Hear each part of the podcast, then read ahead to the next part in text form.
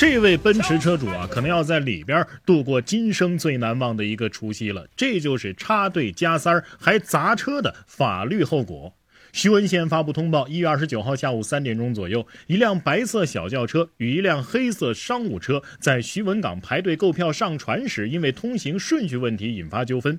黑色车主王某，男，四十岁，河北省人，下车站到了白色车的前面，拦车辱骂，并用拳头打砸了白色小车，导致引擎盖凹陷。针对这一行为，依法对王某做出了行政拘留十天、罚款五百块的处理。冲动是魔鬼啊！如果从今天算起，十天之后恰好是大年初一，很多网友关心两个问题：一，行政拘留会不会留案底？严格意义上，其实不会啊。首先，我们要搞清楚一个概念，就是违法和犯罪是有着本质上的不同的。比如说交通违法，也就是驾驶证扣分啊。虽然我们习惯性的把这种行为叫做违章，但是呢，现在已经有了《中华人民共和国道路交通安全法》，那么原有的所谓的章，也就是《道路交通管理条例》已经废止，所以交通违法严格意义上就是一种违法行为。同样的，行政拘留跟驾驶证扣分啊，其实一样的，都是针对违法行为的一种处罚，而不是针对犯罪行为的。而所谓的案底，通常呢指的是针对犯罪行为的处罚记录。而行政拘留虽然在短期内限制了人身自由，但是跟刑事拘留和坐牢是有着本质区别的。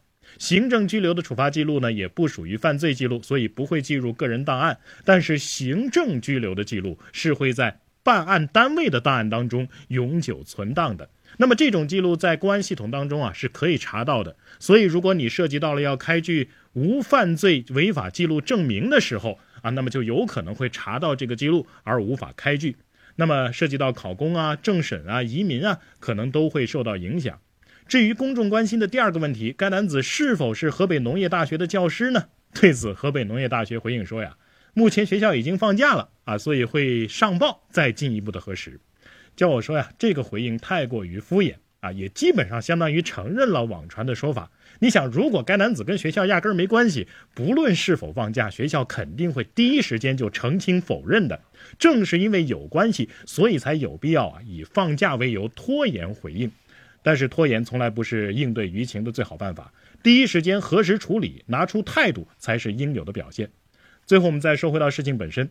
首先，我们必须要承认啊，加塞儿这种行为，往小了说不文明不道德，往大了说可能会违反道法。但是，作为一个常年开车的人，难免会因为特殊情况着急也好，不小心站错了道，侥幸心理也好，偶尔做出加塞儿的行为啊，不是不能理解。但是我们的心里必须得清楚，这么做是不对的。别人让了，我们要心存感激；别人不让，也是理所应当。不只是加塞儿啊，其实任何事情、任何场合，我们必须要清楚的明白一点，就是我们作为做错了事儿的人，就应该夹起尾巴。做错了事儿还理直气壮，还趾高气昂，那迟早就是一个后果。正是应了那句“天欲其亡，必令其狂”，为自己连续不断的小错。可能一下子会买个大单，你说呢？